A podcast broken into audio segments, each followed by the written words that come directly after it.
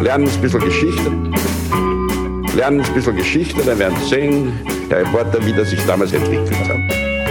Wie das sich damals entwickelt hat. Hallo und herzlich willkommen bei Geschichten aus der Geschichte. Mein Name ist Daniel. Und mein Name ist Richard. Ja, und äh, wir sind zwei Historiker, die sich Woche für Woche eine Geschichte aus der Geschichte erzählen. Das heißt, der eine erzählt dem anderen immer eine Geschichte und derjenige, der die Geschichte erzählt, bekommt, äh, weiß nicht, worum es geht in dieser Woche. Und ähm, habe ich schon gesagt, dass wir das immer abwechselnd machen? Ja, ja. Genau. Das ist Teil deiner Einleitung gewesen. Sehr gut. Also, ähm, wir sind. Du machst es schon so automatisiert, dass du gar nicht mehr weißt, was du schon gesagt hast. Na, ich mir wie wenn man aus dem Haus geht und die Tür zusperrt und dann ist man schon ungefähr 100 Meter weg vom Haus und fragt sich so, hm, habe ich die Tür zugesperrt? Ja, und muss dann nochmal zurück und um festzustellen, na klar, habe ich es zugesperrt. Richtig.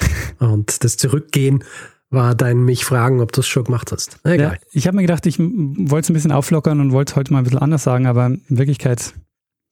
Du hast das heute wieder richtig gesagt. Das letzte Mal hast du mich gesagt, ich bin Daniel und ich habe dann natürlich sagen müssen, ich bin Richard. Das machen wir normalerweise nicht ähm, wenn wir schon dabei sind. Wir sind jedenfalls ähm, diese Woche bei Folge 280. Ähm, also es gibt bereits 279 äh, Folgen Geschichten aus der Geschichte. Ja. Und Richard, weißt du noch, worüber wir letzte Woche gesprochen haben? Ja, über die Muskatnuss. Oder Muskatnuss. Niemand weiß genau, obwohl es gibt wahrscheinlich Puristen, die sagen, es heißt Muskatnuss. Egal äh, über die Muskatnuss und äh, Manhattan, äh, die Verknüpfung zwischen Manhattan und Muskatnuss und grundsätzlich ist es gegangen um Kolonialismus und Ausbeutung der natürlichen Ressourcen und solche Dinge. Sehr gut. Äh, hast du inzwischen oder hat dich die Folge ein bisschen getriggert, mal irgendwas zu kochen mit Muskatnuss? Nein, weil ich sie ja ohnehin oft mache, äh, also oft genug. Es ist jetzt nicht so, dass ich mir gedacht habe, ah, endlich wieder Muskatnuss. Verstehst du? Verstehe. Naja, also äh, ich, wir haben, ich habe geguckt, wir hätten es nicht in meinem Haus. Also ihr habt es nicht immer welche. Du hast diese Folge gemacht, ohne Muskatnuss zu Hause zu haben. Ja, voll. Das ist ja fast Fraud hier. Schon, ja. gell? naja, jedenfalls, Richard, hast du irgendwas, was du ähm, vor der Geschichte noch erzählen möchtest? Nein, eigentlich nicht. Ja, Richard, dann würde ich sagen, springen wir doch gleich hinein in die Geschichte für diese Woche und ich bin gespannt, ähm, was du uns erzählen wirst. Gut. Daniel, wir springen in dieser Folge ins 19. Jahrhundert. Sehr gut. Da waren wir, also, da waren wir noch nie. Aber eigentlich könnten wir auch sagen, wir springen an den Anfang der Zeit, als unsere Erde sich gerade erst zu dem geformt hat, was wir heute kennen. Also Landmassen und, mhm. und Ozeane und solche Dinge. Aber äh, bevor wir so weit zurückspringen, springen wir auch nicht ins 19. Jahrhundert, sondern wir springen ins 18. Jahrhundert und zwar ins auslaufende 18. Jahrhundert. Also jetzt ist ein bisschen verwirrend, Richard. Ins 19. Jahrhundert, ins 18. Jahrhundert und an den Beginn der, ähm, der Erde. Ja, Geschichte ist kompliziert, Daniel. Verstehst?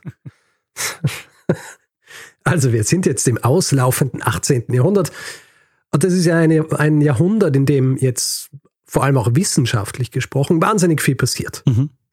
Und eine Sache, die passiert und wegweisend für die Wissenschaft sein wird, vor allem für die Archäologie und äh, die Geologie und die Geschichte auch, ist ein Konzept, das von einem schottischen Geologen namens James Hutton entwickelt worden ist. Und dieses Konzept wird äh, in späterer Folge, also er hat diesem Konzept nicht diesen Namen gegeben, aber später wird man das Deep Time nennen. Mhm. Das ist nämlich so. Also für uns ist es ja heute recht unverständlich, aber tatsächlich hat es bis ins späte 18. Jahrhundert gedauert, dass man sich von der biblischen Chronologie entfernt. Also das heißt, bis dahin war der vorherrschende Glaube, dass die Erde nicht älter als 6000 Jahre sei. Also nicht nur in der Kirche oder bei, bei Laien, sondern auch bei Wissenschaftlerinnen und, und äh, Gelehrten. Mhm. Aber mit der Geologie als aufstrebender Disziplin beginnt dieser, dieser Glaube schnell einmal ein bisschen zu, zu bröckeln.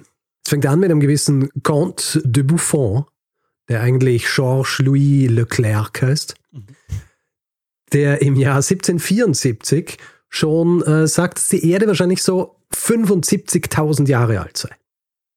Und das ist so ein bisschen der Startschuss für viele andere, die jetzt sukzessive den christlichen Kalender so hinter sich lassen und sich einer, einer säkularen Chronologie annähern. Mhm.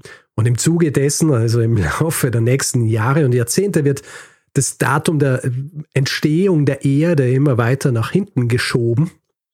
Und ein wichtiger Gedanke äh, wird zu jener Zeit schon ausformuliert, nämlich auch von James Hutton, diesem schottischen Geologen, den ich vorhin erwähnt habe, der nämlich erkennt, dass die Erde, so wie wir sie heute sehen, so wie wir sie heute kennen, nicht von Anfang an so existiert hat, mhm. ja, sondern dass sich das über, über Milliarden von Jahren entwickelt hat und dass die Erde gewissen Änderungen unterworfen ist.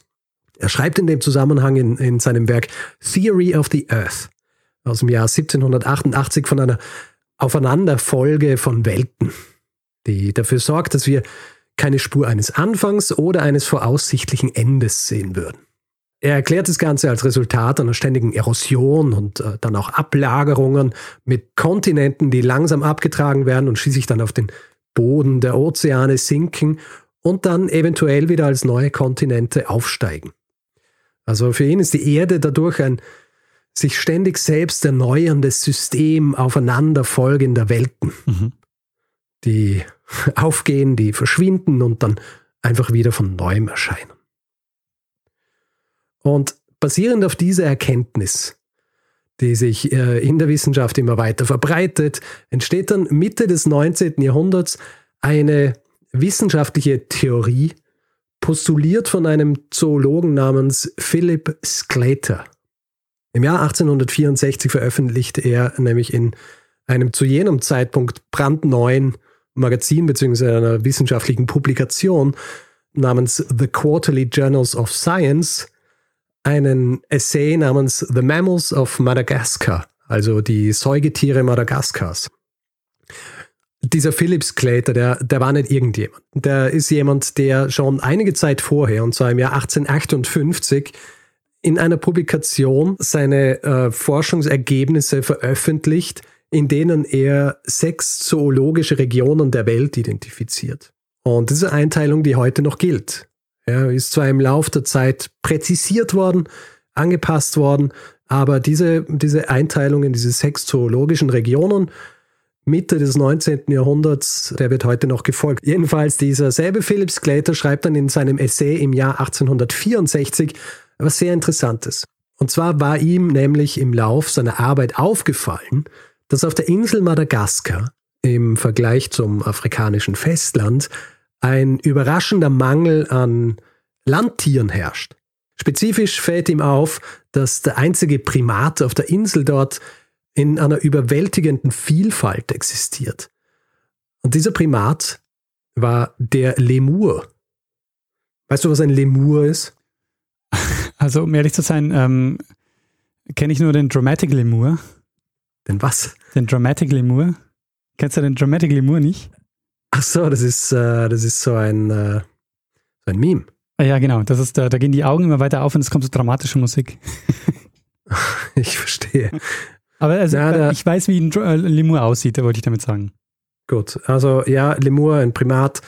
Und der Skeletor sieht dass auf Madagaskar 30 unterschiedliche Lemurarten existieren. Und das ist deswegen außergewöhnlich, weil er auch sieht, dass in Afrika nur elf oder zwölf Arten existieren und im, in der indischen Region sogar nur drei. Diese Beobachtung sorgt dafür, dass er zu folgendem Schluss kommt. Some land connection must have existed in former ages between Madagascar and India. Das heißt, Irgendeine Verbindung muss es gegeben haben zwischen Madagaskar und Indien und dass alle Lemuren, die in Afrika, Madagaskar und Indien, dass die alle aus dieser Landbrücke hervorgegangen seien. Und er schreibt jetzt, dass diese Anomalie dieser Verteilung dadurch erklärt wird, dass ein großer Kontinent oder eine Landbrücke Teile des Atlantiks und des Indischen Ozeans ausgemacht haben müssen, beziehungsweise verdrängt oder an deren Stadt gewesen sein hätten müssen, der eben von Amerika bis Indien gereicht haben soll mhm. oder gereicht haben muss. Und weil dieser Theorie die Sache mit den Lemuren zugrunde liegt, schlägt er auch gleich einen Namen für diesen Kontinent vor und dieser Name sollte Lemuria sein. Jetzt ist so, diese Theorie, dass es im Indischen Ozean einen Kontinent gegeben haben könnte oder gegeben haben muss, das ist zu jener Zeit nichts ganz Neues. Äh, Im Jahr 1859 zum Beispiel postuliert ein britischer Naturforscher namens Alfred Russell Wallace, dass es wohl einen solchen Kontinent gegeben haben muss, um ungewöhnliche Fauna auf der indonesischen Insel Sulawesi zu erklären. Also auch wieder sowas, wo jemand sieht, gut, wir haben hier eine Fauna, die passt irgendwie nicht hier dazu, beziehungsweise im Vergleich zu Festland oder zu einem anderen Kontinent, da passt irgendwie was nicht es muss sein, dass hier schon einmal eine Verbindung existiert hat. Und auch einige Zeit davor, also in den 1840er Jahren, hat ein französischer Historiker namens Etienne Geoffroy Saint-Hilaire die Vermutung angestellt, dass Madagaskar selbst Teil eines versunkenen Kontinents gewesen sein muss. Atlantis. Eben nicht Atlantis, sondern Lemuria. Ja. ja? Im Gegensatz zu Atlantis ja äh, eine, eine recht neue Entwicklung, ja, weil Atlantis ja schon Jahrhunderte bekannt ist als dieser versunkene Kontinent. Skletos Errungenschaft hier jetzt, inmitten all dieser Leute, die ohnehin der Meinung sind, dass so ein Kontinent schon existiert haben muss, Skletos Errungenschaft ist, dass er diesen Kontinent auch benennt. Er benennt ihn Lemuria und damit wird im Grunde so ein wichtiger Schritt getan, weil dem Ganzen damit auch so ein bisschen eine neue Bedeutung verliehen wird. Ja, und da, wie soll ich sagen, auch so eine gewisse Zukunftsträchtigkeit, mhm. die dann auch bezeugt ist in den Dingen, die äh, als nächstes passieren. Und natürlich auch in der Tatsache, dass ich dir heute davon erzählen kann. Sehr gut.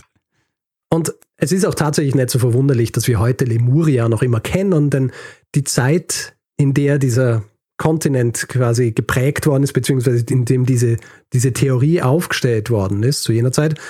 Es war einfach ein guter Nährboden für, für solche Theorien. Also Geologie und Naturgeschichte, vor allem eben in Indien und in Afrika, die entwickeln sich gerade rasant. Und viele Wissenschaftler zu jener Zeit, die unterstützen die Idee Skeleters. Die finden, äh, ja, es ist sehr gut möglich, dass es einen Kontinent gegeben hat, nicht alle nennen diesen Kontinent Lemuria. Manche nennen ihn auch afrikano-indischer Kontinent oder Indo-Ozeanien oder indo-afrikanischer Kontinent. Und natürlich, wie es in der Wissenschaft auch oft der Fall ist, herrscht natürlich auch jede Menge Uneinigkeit über zum Beispiel die Größe des Kontinents mhm. oder auch über die Dauer seiner Existenz, bevor er dann auf den, auf den Ozeanboden versunken ist. Und es herrscht auch teilweise nicht einmal Kon Konsens darüber, ob es jetzt ein eigener Kontinent war oder ob es einfach nur eine Landbrücke war oder vielleicht auch Teil eines anderen Kontinents. Und interessanterweise selbst Sclater in späteren Jahren schränkt dann den Begriff ein, und zwar, dass er sich nur auf Madagaskar und die nahegelegenen Inseln bezieht damit. Trotzdem, die Theorie an sich findet in den 1870er Jahren noch Anklang, wird sogar erweitert. Äh, es gibt zum Beispiel den deutschen Zoologen Ernst Haeckel, von dem du vielleicht schon gehört hast, ja. Zoologe und Naturforscher. Der geht sogar so weit, dass er behauptet, Lemuria könnte der Geburtsort äh, des Menschen an sich gewesen sein. Da werden wir nachher noch ein bisschen drüber sprechen. Aber diese ganze Sache ist natürlich eine Theorie und Theorien in der Wissenschaft erfüllen natürlich vor allem einen Zweck, nämlich, dass die Leute daran arbeiten können, sie zu widerlegen. Ja. ja. Äh, und das passiert auch recht schnell. Äh, es gibt einen österreichischen Forscher namens Eduard Süß, den du vielleicht auch kennst, der zu jener Zeit äh, sehr bekannt war. Der veröffentlicht nämlich im Jahr 1885 ein Werk namens Das Antlitz der Erde. Und in diesem Buch, Das Antlitz der Erde, ist auch ein Superkontinent drin, hm. den er Gondwana nennt. Mhm. Und dieser Superkontinent, der soll zu einem großen Teil jene Gegend bedeckt haben, in der laut Skeletor auch äh, Lemuria existiert haben soll. Also Gondwana ist ein Kontinent, der gemeinsam mit anderen Kontinenten zweimal in der Weltgeschichte oder in der Erdgeschichte einen Superkontinent gebildet hat. Einmal mit Rodinia vor ungefähr einer Milliarde Jahren und einmal mit Pangea vor ungefähr 300 Millionen Jahren. Ah, Pangea habe ich schon mal gehört. Ja, genau. Das ist, die, ist wohl der bekanntere dieser zwei Superkontinente. Also Lemuria als Erklärung für unterschiedliche Lemurenarten war damit also als wissenschaftliche Theorie eigentlich schon recht schnell widerlegt. Nicht zuletzt, weil der vorhin auch schon erwähnte Wallace, der andere Naturforscher, der britische, der auch der Meinung war, dass es eventuell einen Kontinent geben hätten müssen, der, der stellt sich recht schnell als Gegner dieser Theorie raus. Mhm. Und tatsächlich ist es so, dass in der heutigen wissenschaftlichen Diskussion der Geologie und äh, Zoogeografie und Naturgeschichte des 19. Jahrhunderts, dass das von äh, Sclater postulierte Lemuria nur noch eine, eine Fußnote ist. Ja? Und wenn es erwähnt wird, dann vor allem, um zu zeigen, wie kurios teilweise die äh, Wissenschaft mit dem viktorianischen Zeitalter war. Mhm. Man würde jetzt also meinen, dass Lemuria damit so ein bisschen seine oder ihre Schuldigkeit getan hat. Ja, eine von vielen wissenschaftlichen Theorien des 19. Jahrhunderts, geboren aus der neuen Erkenntnis, dass die Erde jetzt tatsächlich nicht nur 6000 Jahre alt ist, sondern so einem ständigen Wandel unterworfen ist. Allerdings hat die Wissenschaft hier die Rechnung ohne den Wirt gemacht, wie man so schön sagt. Es ist nämlich so, Lemuria als wissenschaftliche Theorie mag zwar tot sein, aber wie wir wissen, ein bereits ausgesprochener Gedanke lässt, lässt sich halt einfach nicht rückgängig machen. Ja, es ist wie, wie die Zahnpasta, die man aus der Tube drückt, kriegt man nicht wieder rein. Stimmt. Und wer auch immer diesen Gedanken hat, der kann natürlich auch nicht entscheiden, wie dann mit so einem Gedanken umgegangen wird, was mit diesem Gedanken passiert und vor allem, wer sich dann so einen solchen Gedanken zu eigen macht. Und um das jetzt ein bisschen genauer erklären zu können, was ich damit meine, muss ich ein bisschen ausholen und dir etwas über eine ähm, recht außergewöhnliche Frau erzählen. Richard, ja. sag doch, wie es ist. Du machst einen Exkurs. Nein, ich mache keinen Exkurs. Das ist ein äh, wichtiger Teil der Geschichte. okay, sorry. Diese Frau, um die es geht, wird am 12. August bzw. am 31. Juli 1831 geboren. Mhm. An den zwei unterschiedlichen Daten kannst du jetzt wahrscheinlich schon erkennen, wo sie geboren wurde. Ähm, in Russland. Sehr gut. Das eine Datum julianischer Kalender, das andere Datum äh, gregorianischer Kalender, der ja erst später übernommen worden ist Aha, ja. in Russland. Jedenfalls, sie wird in Russland, genauer in Jekaterinoslav, einem Gouvernement des russischen Kaiserreichs, geboren. Die Hauptstadt dieses äh, Gouvernements ist äh, die heutige Stadt Dnipro und äh, das Ganze liegt in der Ukraine, mhm. zu jener Zeit aber Teil des russischen Kaiserreichs. Geboren wird sie als Helena Petrovna von Hahn-Rottenstein. Sie heiratet allerdings mit 17 Jahren schon und zwar einen äh, viel älteren General namens Nikifor Blavatsky. Deswegen heißt sie ab diesem Zeitpunkt Helena Blavatsky. Diese Ehe, die sie eingeht mit 17 Jahren, die wird schon nach äh, wenigen Monaten geschieden. Äh, es ist sehr wahrscheinlich, dass sie ihn nur geheiratet hat, um nicht mehr den Status einer unverheirateten Frau zu haben, was äh, damals auch noch immer mit einigen Nachteilen verbunden war. Mhm. Die nächsten Jahrzehnte heiratet sie noch ein paar Mal. Es gibt widersprüchliche Aussagen, selbst von ihr. Deswegen ist da ganz klar, wie oft sie heiratet. Und sie reist wahnsinnig viel in der Gegend herum. Vor allem die nächsten zwei Jahrzehnte sind durch viele Reisen geprägt. Äh, sie landet da im Zuge dieser Reisen zum Beispiel dann auch in den 1850er Jahren in Frankreich, wo sie sich äh, mit etwas beschäftigt, das wir in einer Folge schon besprochen haben, und zwar in Folge 237. Der Mesmerismus. Ah. Und sie macht in Frankreich noch was. Und zwar etwas, das ähm, ihren weiteren Weg auch noch stark beeinflussen sollte. Und zwar wird sie Assistentin eines Spiritisten namens Daniel Douglas Home. Der selber ist äh, ein Schotte, einerseits Zauberer, andererseits gilt er auch als eines der bedeutendsten Medien jener Zeit. Mhm. Ja. Also ein Medium, der mit Toten sprechen kann, etc.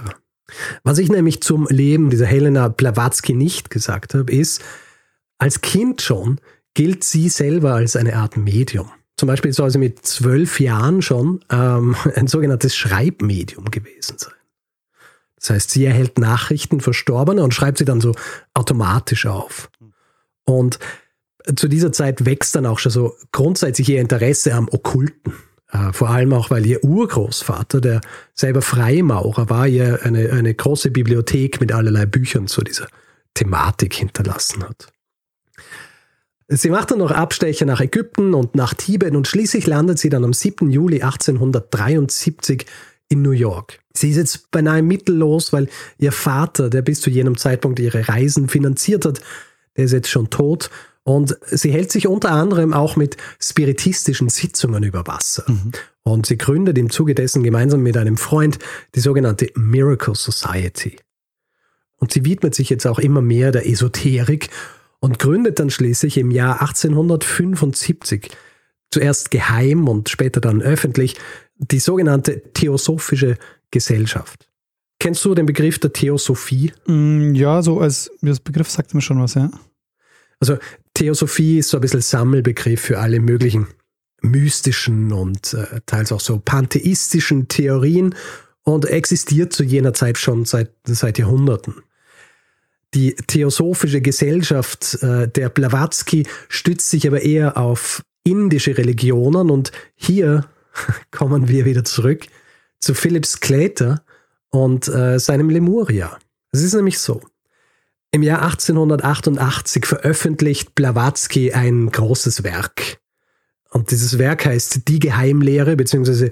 Uh, The Secret Doctrine. Und in diesem Werk erklärt sie ein Konzept, und zwar das Konzept der Wurzelrassen. Ich möchte jetzt nicht zu sehr in die Tiefe gehen, was diese Wurzelrassen sind, aber grundsätzlich ist es ein Konzept, das aussagt, dass es sieben Menschenrassen gäbe, die hintereinander auf diversen Kontinenten entstanden sein bzw. noch entstehen werden. Mhm. Die erste Wurzelrasse, die sie beschreibt, soll noch körperlos gewesen sein, also in rein astraler Form existieren. Und die Wesen, die hier körperlos existieren, die stammen von Wesen ab, die vom Mond kommen. Und äh, in ihrem Konzept gilt der Mond als Vorgängerplanet der Erde. Die zweite Wurzelrasse soll dann auf einem mittlerweile auch nicht mehr existierenden Kontinent namens Hyperborea existiert haben. Die sollen ähm, so zusammengesetzt worden sein aus diversen halbmenschlichen Monstern, sollen zwar einen Körper besessen haben, aber so richtig funktioniert haben sie noch nicht zu jenem Zeitpunkt. Der Ursprung des Menschen, wie wir ihn heute kennen, der soll dann mit der dritten Wurzelrasse gekommen sein. Und diese Wurzelrasse soll entstanden sein aus Ausflüssen der Hyperborea, also des vorigen Kontinents, und sie sollen die heilige Wurzelrasse gewesen sein. Also groß, äh, wunderschön, zwar nicht allwissend, aber zumindest verfügen sie über großes Wissen. Und ganz wichtig, und deswegen auch Teil dieser Geschichte, diese dritte Wurzelrasse, die soll auf einem längst versunkenen Kontinent entstanden sein. Ah. Und dieser Kontinent heißt Lemuria. Und diese Chronologie passt ja auch ganz gut, weil 1888 veröffentlicht sie ihr Werk und äh, mit, diesem, mit dem Konzept der sieben Wurzelrassen. Und ein bisschen mehr als 20 Jahre vorher prägt äh, Sclater diesen Begriff und die Idee des ähm, Lemuria. Sie veröffentlicht im Grund dieses Werk, als diese Theorie eigentlich kurz davor ist, ähm, ad absurdum geführt zu werden durch neue Erkenntnisse. Blavatsky nimmt sich quasi dieses Kontinents an. Der Rest dieser Wurzelrassen und das gesamte Konzept übrigens ist voll mit unterschiedlichen Geschichten und Mythen und Symboliken äh, etc. Die fünfte Wurzelrasse zum Beispiel, das sind dann die Arier. Also, äh, und sie, die sollen laut Blavatsky die perfekte Verschränkung zwischen Geist und Körper darstellen. Und diese ganze Ideologie gibt auch wahnsinnig viel Platz für, für rassistische Ideologie. Mhm. Ja wie man dann ja auch in den darauf folgenden Jahrzehnten sehen wird. Mhm, ja. Und so absurd jetzt für uns das klingt mit, mit diesen Wurzelrassen, grundsätzlich wird es natürlich in ihrem Kreis bzw. in ihren Kreisen aufgenommen und, und entsprechend rezipiert und es wird auch noch weitergeführt. Ja? Also das Konzept der Wurzelrassen wird dann noch von einem amerikanischen Theosophen namens William Scott Elliott erweitert. Er beschreibt dann zum Beispiel, dass die schwarzhäutigen Moahals direkt aus Lemuria gekommen sein. Und interessanterweise wird Lemuria als Kontinent auch in Indien aufgegriffen und hier auch als die Wiege der Menschheit. Und zwar im Rahmen der tamilischen Renaissance, die ab Mitte des 19. Jahrhunderts stattfindet und bis weit ins 20. Jahrhundert geht. Also das ist äh, so ein bisschen Renaissance impliziert. Es ist so ein bisschen eine äh, kulturelle und literarische Entwicklung und hier wird die Idee Lemurias aufgegriffen, wird adaptiert, wird verknüpft mit existierenden indischen Mythen und daraus entsteht dann das sogenannte Kumari Kandam und das soll auch ein versunkener Kontinent sein. Angeblich sollen dort die ersten tamilischen Akademien existiert haben und der Mensch an sich soll von diesem Kontinent gekommen sein. Ist natürlich ein Versuch, die, die tamilische Sprache und Kultur in, in einer früheren Zeit zu verankern und damit auch so ihre Wichtigkeit hervorzustreichen. Was naheliegend ist, weil es natürlich der Versuch ist, äh, sich zu wehren gegen die Marginalisierung, die in Indien äh, stattgefunden hat, was die tamilische Kultur und Sprache angeht, im Gegensatz zu Hindi und, und der restlichen indischen Kultur. Und deswegen hat heutzutage auch noch diese Vorstellung von Lemuria bzw. Kumari Kandam im tamilischen bzw. in der tamilischen Literatur und auch Mythologie eine große Bedeutung. Was bleibt jetzt also tatsächlich von Lemuria? Also bei uns, also nicht in Indien, also in, bei uns in, in, äh, im Westen vor allem ist Lemuria fest in der Esoterik verankert, mhm. aber auch in der Science Fiction. Also es gibt Perry Roden Romane, wo Lemuria vorkommt. Und äh, es gibt hunderte, vielleicht sogar tausende Bücher, die sich mit Lemuria beschäftigen. Und Lemuria ist in dieser Darstellung immer so ein Paradies. Mhm. Ja, also das ist dort, wo diese wunderbaren Wesen herkommen. So werden heutzutage noch immer noch immer Bücher äh, publiziert. Also wenn du mehr herausfinden willst, willst über Lemuria, wie es von Sclater postuliert worden ist, wirst du äh, Probleme haben, irgendwas auf Amazon dazu zu finden. Weil wenn du Lemuria eingibst, kommen zuerst einmal 100 Seiten mit Esoterik-Romanen oder Esoterik-Selbsthilfebüchern, wo erklärt wird, was es mit Lemuria auf sich hat. Und interessanterweise gibt es auch eine enge Verknüpfung zwischen Lemuria und Kalifornien, und zwar durch einen Berg namens Mount Shasta. Das ist der größte Vulkan Kaliforniens. Und der hat aufgrund seiner Größe die Menschen schon immer fasziniert, also Native Americans, aber auch Buddhisten und eben auch dann später theosophische Gruppierungen, die alle diesem Berg eine wahnsinnig wichtige Bedeutung zugeschrieben haben. Und äh, im Jahr 1925 zum Beispiel erscheint ein Artikel in einem in einer einschlägigen Publikation, wo behauptet wird, dass jemand am Mount Shasta ein lemurisches Dorf gesehen hat. Natürlich wird dieses Dorf nicht gefunden. Und äh, damit, Daniel, wäre ich am Ende meiner Geschichte über Lemuria, einen versunkenen Kontinent, der in der Wissenschaft nur einige Jahre lang als Theorie existiert hat, dann widerlegt worden ist, was den Kontinent aber nicht daran hindern sollte, sowohl in nordamerikanischer Theosophie westlicher Esoterik und auch in der tamilischen Nationalbewegung bis heute weiterzuleben. Sehr spannend, Richard. Und äh, gleichzeitig die Wiege der Menschheit. Die Wiege der Menschheit, richtig. Sehr schön. Äh, Lemuria habe ich nie gehört von, aber ähm, ist echt super spannend.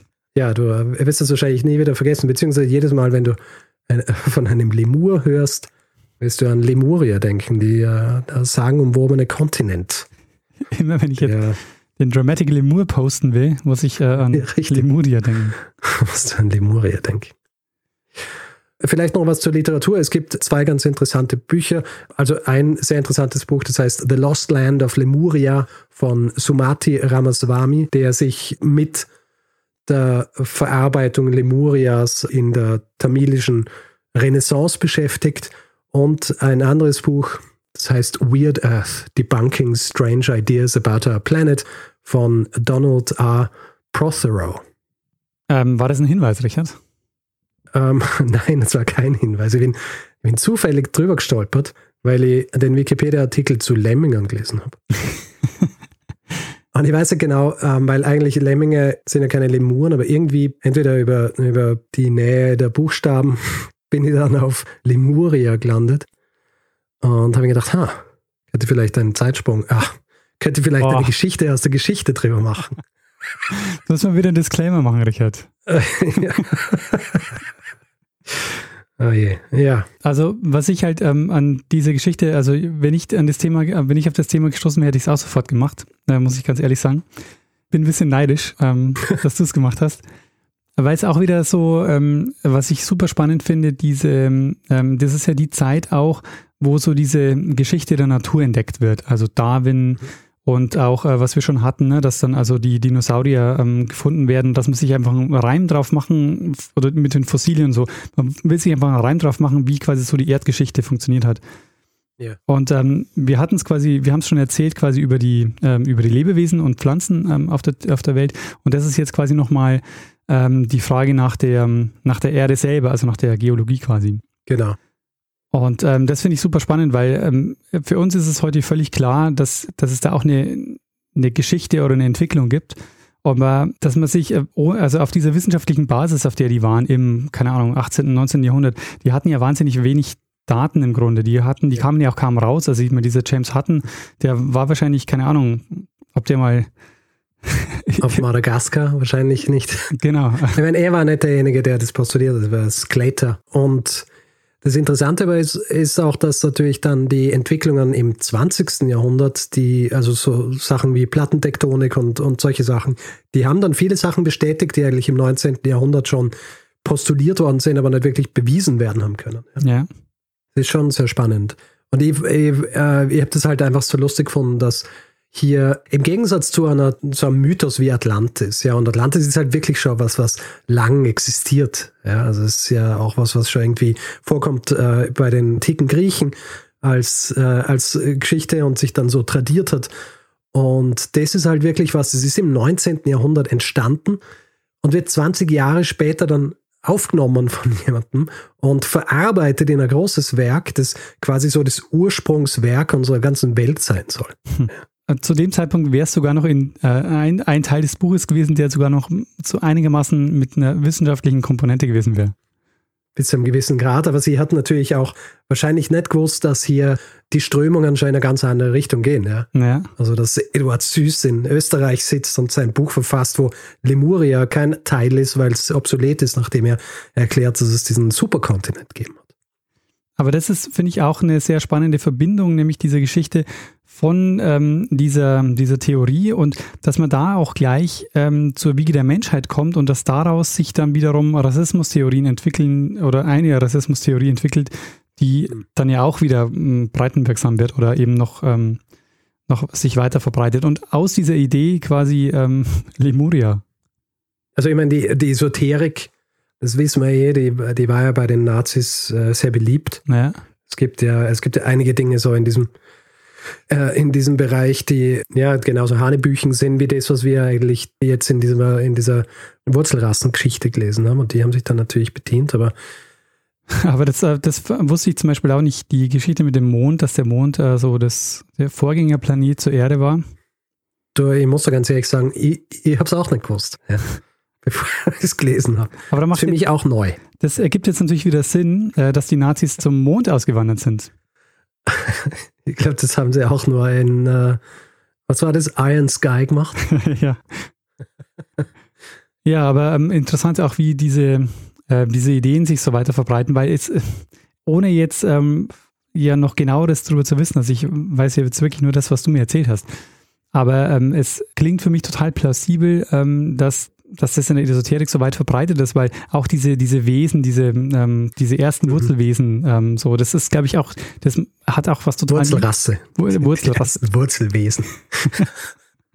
das ist dann ja so. Ents. Das ist dann ja so ähm, Herr der Ringe. Äh, egal, ich, ich schweife ab. Ja, eh, ähm, was wolltest du sagen zu, dem, zu der Esoterik, dass es noch immer so verbreitet ist? Ja, mich wundert es gar nicht, also weil das, ähm, so. Naja, mich wundert es auch nicht, es ist Esoterik. Also, wenn da bauen sich Leute Geschichten in ihren, äh, in ihren Wasserfilter ein und glauben, das macht ihr Wasser irgendwie links drehen oder sonst wie. Ja, Im besten Fall ist es nur das. Also äh, in der Esoterik, da wundert mich gar nichts. Äh, und das ist natürlich ein guter Markt, ja, weil du schreibst irgendwas, über was das ähm, jemand behauptet und kannst ja auch immer aufbauen drauf. Mir wurde gesagt, dass ähm, die Wesen jetzt auch tatsächlich so und so viele Untergruppen gehabt haben und deswegen habe ich jetzt hier dieses 5000 Seiten Werk geschrieben. Bitte kauft es mal ab. Wir hatten aber bislang noch keine Geschichte der Esoterik oder so, ne? Äh, nein, bisher nicht. Na, gute Wir Idee. hatten nur Mainstream-Religionen zu Gast. Uh, Problematisch genug. Richard, ich, äh, ich habe nichts gehört. Ja, auch nichts gesagt. Also, naja. Gut, Daniel, ähm, ich wäre fertig mit meiner Geschichte. Sollen wir, sollen wir zum nächsten Teil übergehen? Ja, machen wir das. Äh, Lass uns gut sein für heute.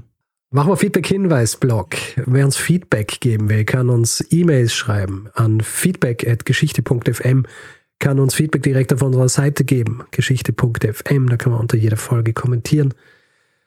Auf Twitter kann man uns Feedback geben, das ist unser Account-Name Geschichte FM. Persönlich sind wir auch dort ich, Stormgrass, Daniel Messner. Auf Facebook findet man uns auch. Auf Spotify kann man uns hören, kann uns dort auch folgen, äh, was uns immer freut. Und wer uns Reviews äh, schreiben will oder über uns Reviews schreiben will, wer uns bewerten will und solche Dinge, kann das auf allen Plattformen machen, wo man Podcasts bewerten kann. Allen voran natürlich äh, die bekannteste Apple Podcasts, aber auch panoptikum.io oder ähm, ja, andere. Außerdem gibt es diverse Möglichkeiten, uns äh, auch finanziell zu unterstützen. Ähm, wenn ihr diesen Podcast werbefrei hören wollt, dann habt ihr die Möglichkeit, über Steady einen Feed zu kaufen für 4 Euro im Monat. Da bekommt ihr dann einen Feed mit den Folgen und die Folgen äh, enthalten dann jeweils keine Werbung.